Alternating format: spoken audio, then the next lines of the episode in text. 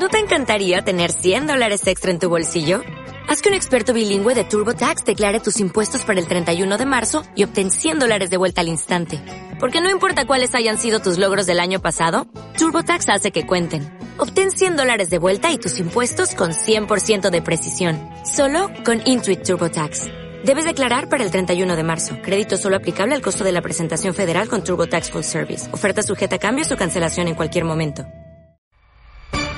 Radio Nueva Era presenta su noticiero RNE en 101.3. 24 horas informando.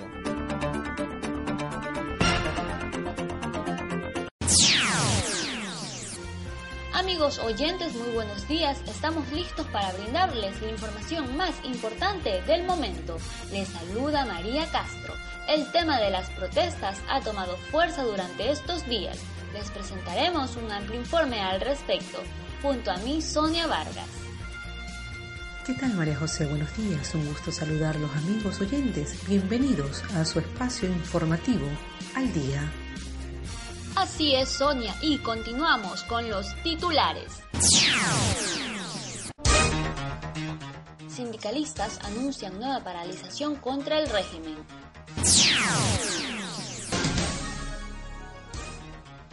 Prisión preventiva para 12 mujeres y 14 hombres tras las protestas en Saraguro. Nuevo caso de sicariato en la vía perimetral de Guayaquil.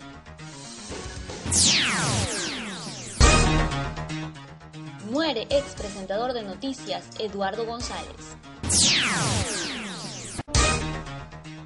En lo internacional, mueren siete paracaidistas al chocar dos aviones en Eslovaquia. Y en el deporte, dos clubes italianos interesados en Miller Bolaños. Iniciamos.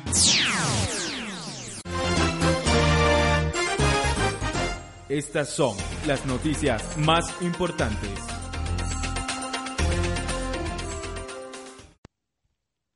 A pocas horas de que la secretaria ejecutiva de Alianza País, Doris Solís, minimizara el paro nacional del pasado 13 de agosto porque, según dijo, fue una caravana motorizada y un cierre abusivo de vías, presidente de la Confederación Ecuatoriana de Organizaciones Clasistas Unitarias de Trabajadores, CEDOCUT, Mesías Tatamoes anunció una huelga nacional con la paralización de fábricas e industrias. El sindicalista manifestó que las palabras de la señora Solís son falsas. Además aseguró la manifestación masiva del pasado 13 de agosto, nadie la puede tapar. Calculó que solo en Quito salieron en las calles a protestar contra el régimen del presidente Rafael Correa alrededor de 200.000 ecuatorianos. Para Solís, un paro significa paralización de fábricas y actividades económicas y eso no pasó. Ante estas declaraciones, el representante de los trabajadores aseguró que se prepara una gran paralización nacional como la quiere el gobierno. Eduardo González, ex conductor de El Noticiero de TC Televisión, falleció esta mañana, informó el medio de comunicación en su cuenta de Twitter. Según el medio, el deceso ocurrió a las 7.30 a causa de un nuevo infarto cerebral. Agregó que sus restos serán velados en el Parque de la Paz en San Borondón. En octubre del 2010 se le había realizado una intervención quirúrgica en una de las arterias del cerebro. González fue conductor de la emisión estelar de El Noticiero durante 12 años.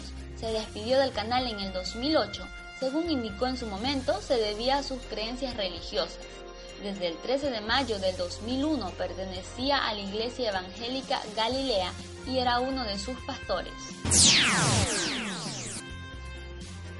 El petróleo cerró ayer a la baja en Nueva York en un mercado en dificultades para estabilizarse en torno a los 42 dólares tras perder más del 30% en dos meses. El barril de Light Sweet Crude para entrega en diciembre perdió 63 centavos y cerró a 41 dólares con 87 centavos, con el mercado que parece buscar un nuevo piso tras el rebote técnico del viernes.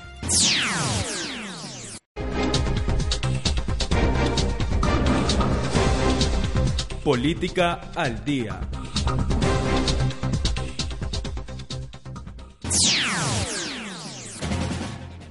una vigilia permanente que arrancó el martes 18 de agosto, se mantendrán el ex candidato presidencial Álvaro Novoa y sus simpatizantes. Así lo anunció ayer en una rueda de prensa en la que se precisó que la medida durará hasta que el primer mandatario Rafael Correa renuncie, porque se ha tomado el poder y ha roto la constitución, aseguró. Novoa insistió en que el presidente debe hacer conciencia de sus principios y no esperar a que lo voten, sino renunciar como el hombre inteligente, serio y democrático que es. El arzobispo de Guayaquil, Monseñor Antonio Arregui, explicó este martes la forma en que coopera la Iglesia Católica para la buena marcha del país. Además, comentó los puntos expuestos en el comunicado que emitió la Conferencia Episcopal Ecuatoriana por las circunstancias que actualmente pasa el país. Arregui indicó que el modo que tiene la Iglesia de ayudar a la buena marcha del país es iluminando las consecuencias con la luz del Evangelio, por lo cual hacen un llamado a la construcción artesanal de la paz con la participación de todos, sin exclusiones.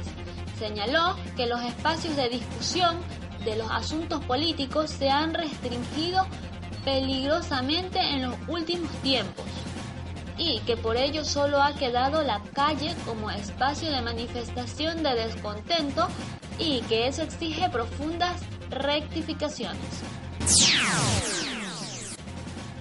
Hasta las 4 y 30 de la madrugada de ayer duró la audiencia de flagrancias a la que fueron sometidos los indígenas detenidos el pasado lunes en el Cantón Saraguro, la cual se realizó en el auditorio de la Corte de Justicia de Loja. Moradores denunciaron un supuesto excesivo uso de gases por parte de policías y contra ellos el uso de palos, piedras y cohetes de pirotecnia, lo cual derivó que personas, incluidas niños y ancianos, sufrieran síntomas de asfixia. Economía al día.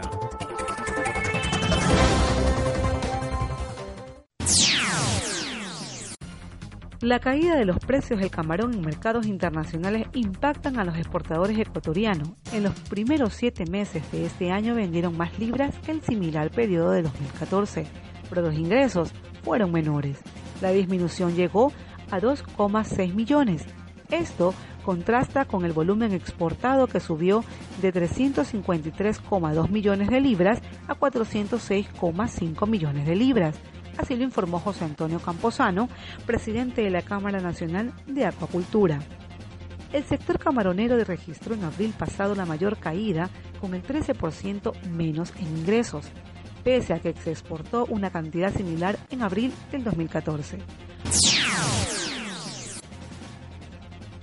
La desaceleración del crecimiento de la economía china que se reflejó ayer con el desplome de bolsas en el mundo podría afectar a Ecuador, según el ministro de Industrias y Productividad, Eduardo Egas.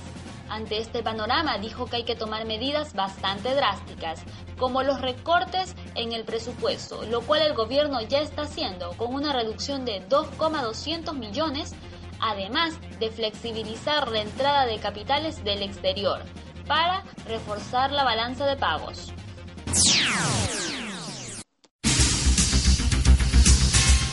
País al día.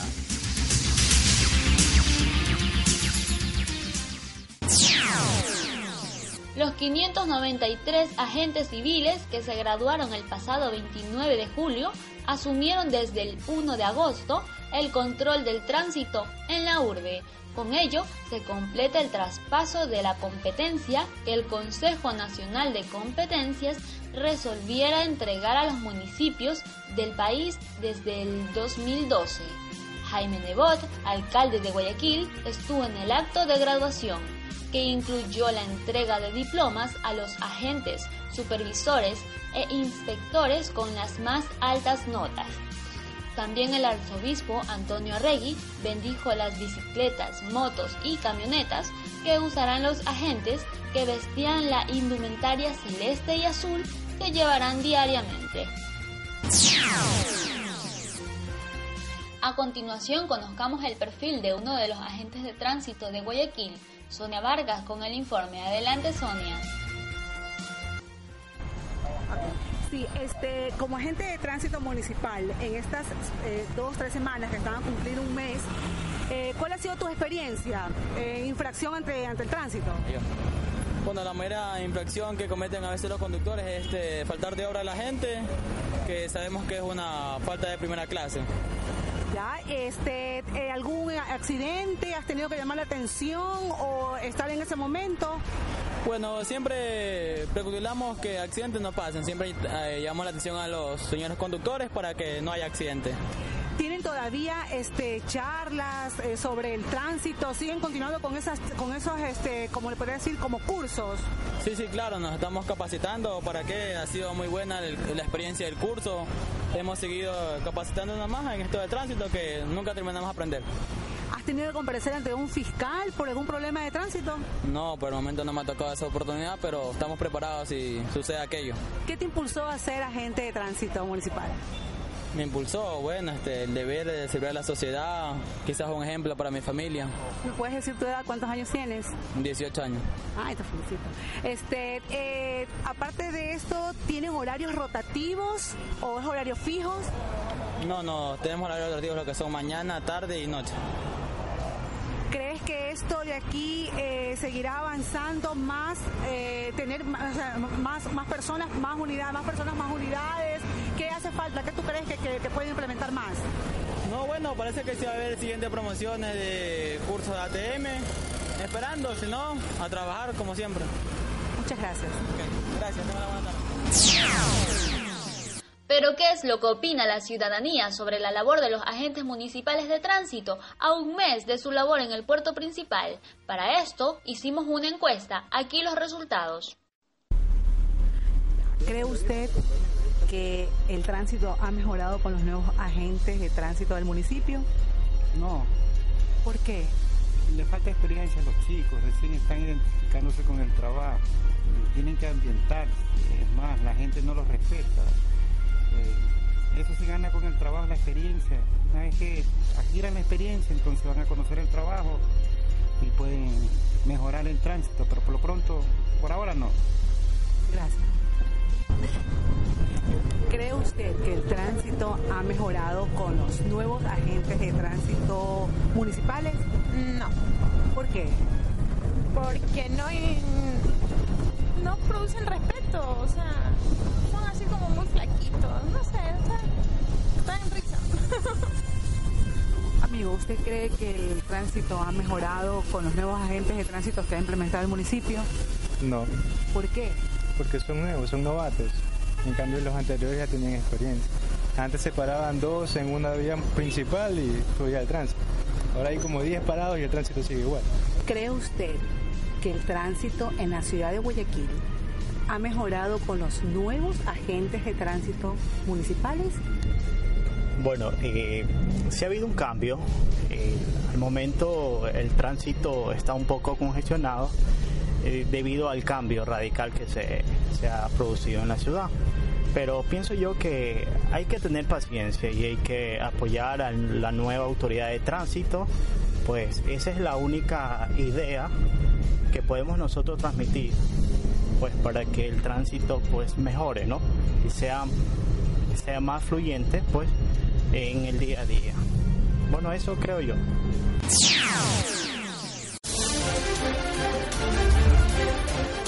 Noticias Internacionales al Día.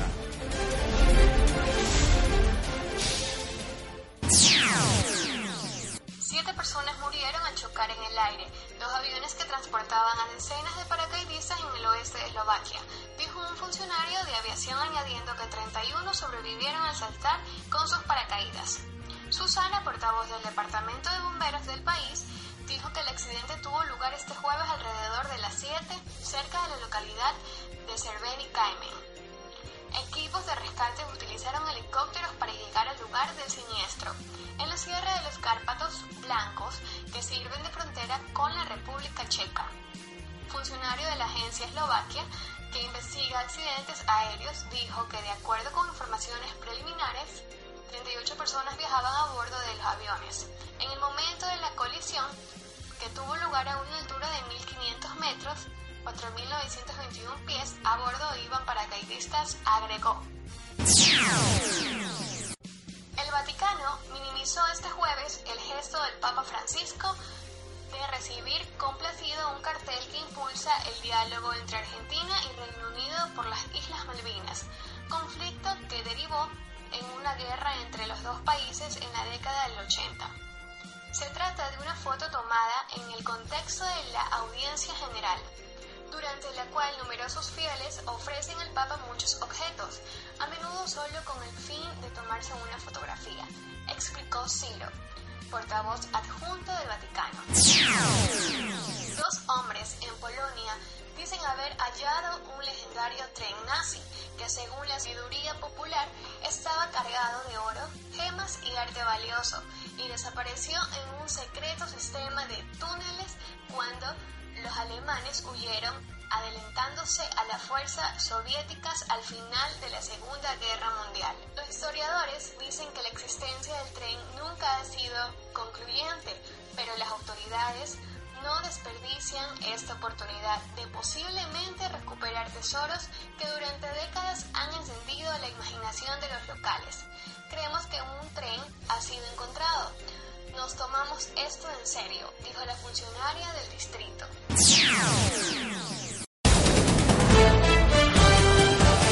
Sucesos al día.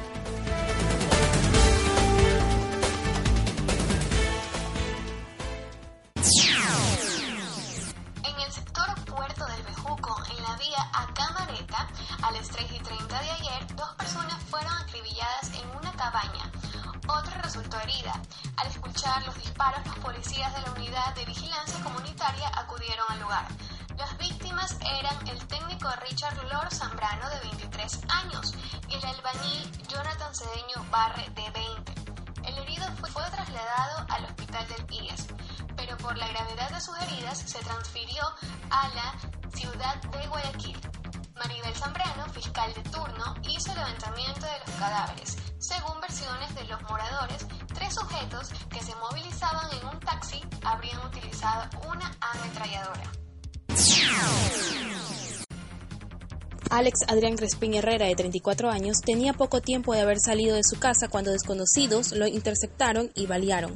El asesinato, bajo el estilo de sicariato, se produjo alrededor de las 13 horas de ayer en plena avenida perimetral, a la altura del kilómetro 26 en el norte de Guayaquil. Según testigos, solo se escucharon varias detonaciones y enseguida vieron cómo Crespín se desplomó en uno de los parterres que dividen los carriles de la vía. Icaza Bustamante permanecen aislados dos de los cuatro menores afectados por un incendio que consumió la vivienda que habitaban ubicadas en la vía entre Santa Elena y Vallenita. Una niña de 8 meses de edad llegó a esta casa de salud la misma noche de la tragedia, mientras que a las 4 de ayer fue ingresado un niño de 5 años. En la vivienda afectada vivían dos mujeres adultas, madre e hija, junto con cinco menores de edad, tres hijos de la primera y dos de la segunda. Según versión de Ana Escalante, abuela y madre de los niños, ella salió a comprar y los dejó solos a la luz de una vela porque no tenía energía eléctrica y cuando retornó observó las llamas en su casa. Una niña de 6 años murió al recibir un impacto de bala en el pecho. El hecho ocurrió la noche del pasado 16 de agosto en la vía entre el Carmen y Manabí. Según versiones de allegados, el ataque armado ocurrió a las 20 horas a la altura del kilómetro 23 de la mencionada vía, cuando la menor de edad se movilizaba en una camioneta color verde con sus abuelos y madre para dirigirse a Santo Domingo. La niña fue llevada a una clínica en el poblado Nuevo Israel, pero en el sitio los médicos confirmaron su muerte. La Policía Nacional no dio detalles del suceso, pero la abuela de la niña, al momento de acudir al centro forense a retirar el cuerpo de su nieta, relató que viajaron desde Ambato a El Carmen para vender huevos y que se dedicaban a comercializar productos de consumo masivo, por lo que se realizaban con frecuencia estos tipos de viajes. Deportes al día.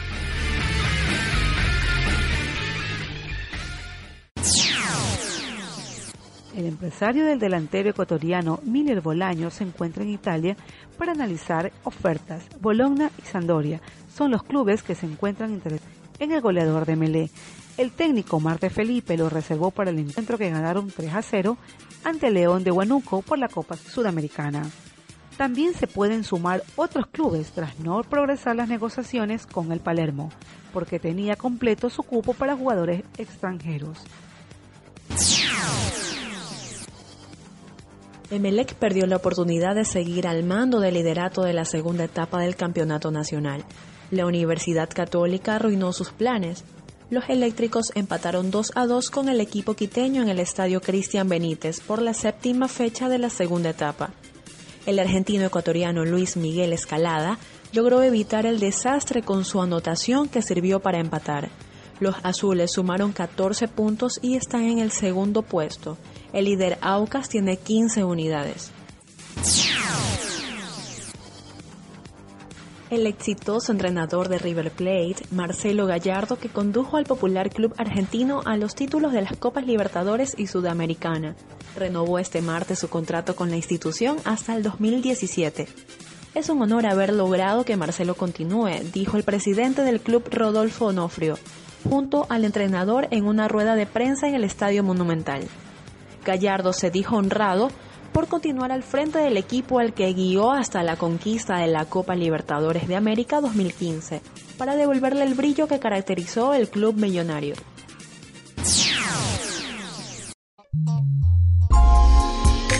Cultura al día.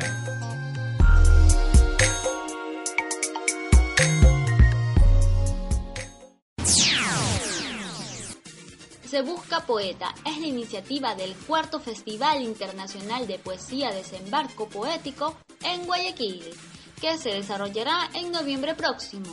Esta convocatoria trata de integrar a la cita literaria a tres bates para que participen de las lecturas de poesía y den a conocer su trabajo. Con esto queremos abrirnos a descubrir nuevos talentos y a la participación de la comunidad, indica el comunicado del festival. El llamado está hecho a poetas sin límites de edad que deseen ser parte de los recitales de desembarco poético. Sus creaciones también serán incluidas en las memorias de la cita.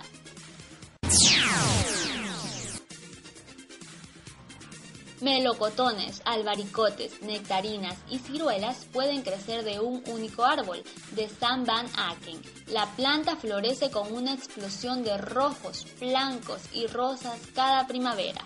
El artista llama a sus creaciones como lo que está en la Universidad de Syracuse, árbol de 40 frutas, y realmente pueden soportar 40 o incluso más variedades de frutas con hueso, gracias a injertos planeados a conciencia. Los árboles dan tanto jugosas piezas como motivos para reflexionar sobre la conservación del patrimonio agrícola, pero principalmente Van Aken quiere que sus árboles provoquen una respuesta. La danza, las acrobacias, los malabares y la música son los protagonistas de la obra Dancing Beatles, una propuesta artística que se estrena esta noche en el Teatro Centro de Arte. Un recorrido por los temas más sonados de la legendaria banda de rock inglesa, los Beatles, es lo que propone esta producción. Temas como Yesterday, Let It Beat, y Sunshine son puestos en escenas por los miembros del cuerpo de baile que comparten el escenario con el grupo The Mad Band que pondrá la música al show.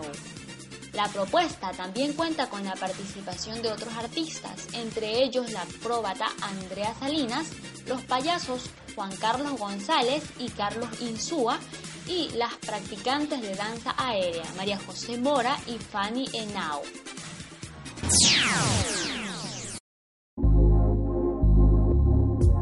Farándula al día.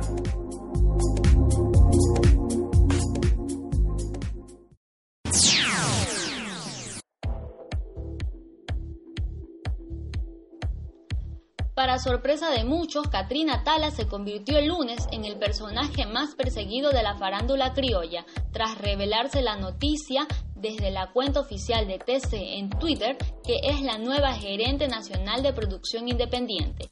La turca, como la llamaban en Ecuavisa, dejó su cargo como directora del programa En Contacto hace dos semanas y actualmente se encontraba inmersa en la producción de la obra Macho que se respeta 2, que se estrenará el próximo 3 de septiembre en el Teatro Fedenador.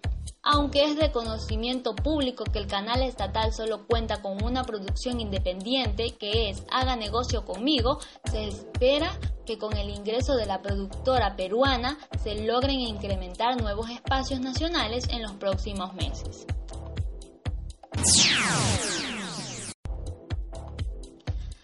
Graciana San Pietro se suma a la lista de las famosas que entran al mundo de la cosmetología. La modelo y ahora empresaria manifiesta que si decidió abrirse campo en este negocio es porque como toda mujer es vanidosa y que no se sentía confiada con sus cejas porque son rebeldes y no le gustan sus pestañas. Adquirió conocimientos en Colombia, país al que viajó para estudiar cursos avanzados. Menciona que gracias a la amistad que posee con Carolina Ramos y Tatiana Macías decidió abrir su negocio dentro de una boutique de ropa de alquiler que posee las dos modelos en el sector de la Ciudadela Kennedy Vieja. En cuanto a su retorno a la televisión, la modelo dijo que por el momento no tiene planes de volver a la pantalla, pero que está aceptando propuestas.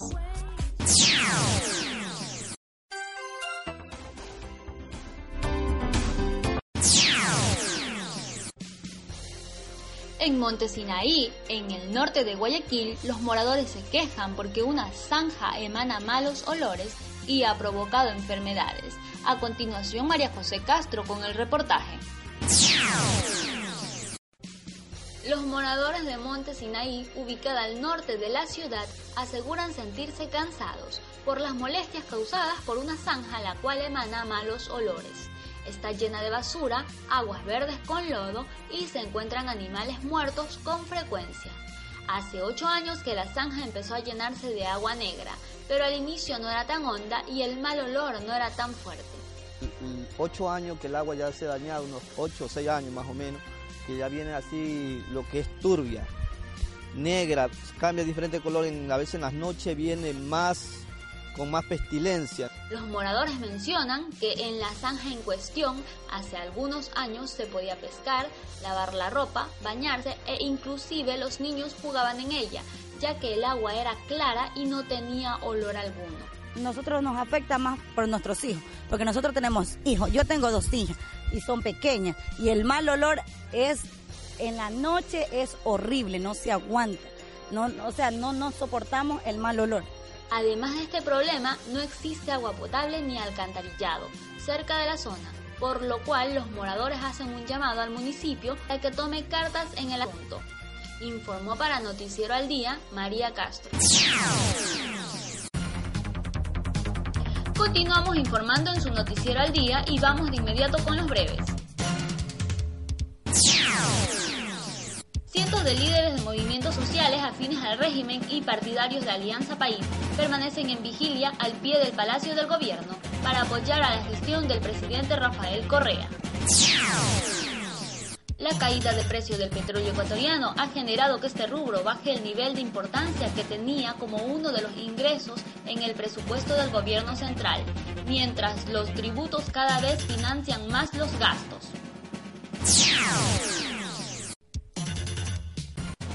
Alex Adrián Crespín Herrera, de 34 años, tenía poco tiempo de haber salido de su casa cuando desconocidos lo interceptaron y lo balearon. Se presume un caso de sicariato.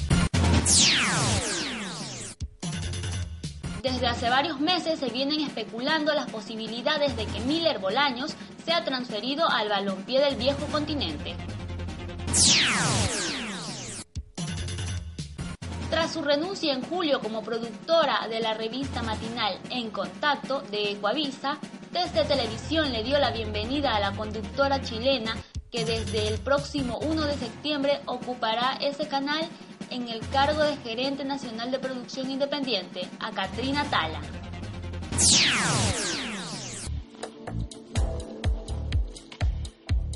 Radio Nueva Era presentó su noticiero al día bajo la dirección de Edison Mendoza, Jefa de redacción, Sonia Vargas. Jefe de producción, María José Castro. Reporteros, Yuriko Durango, Madeleine Esparza y Lenzi Rodríguez.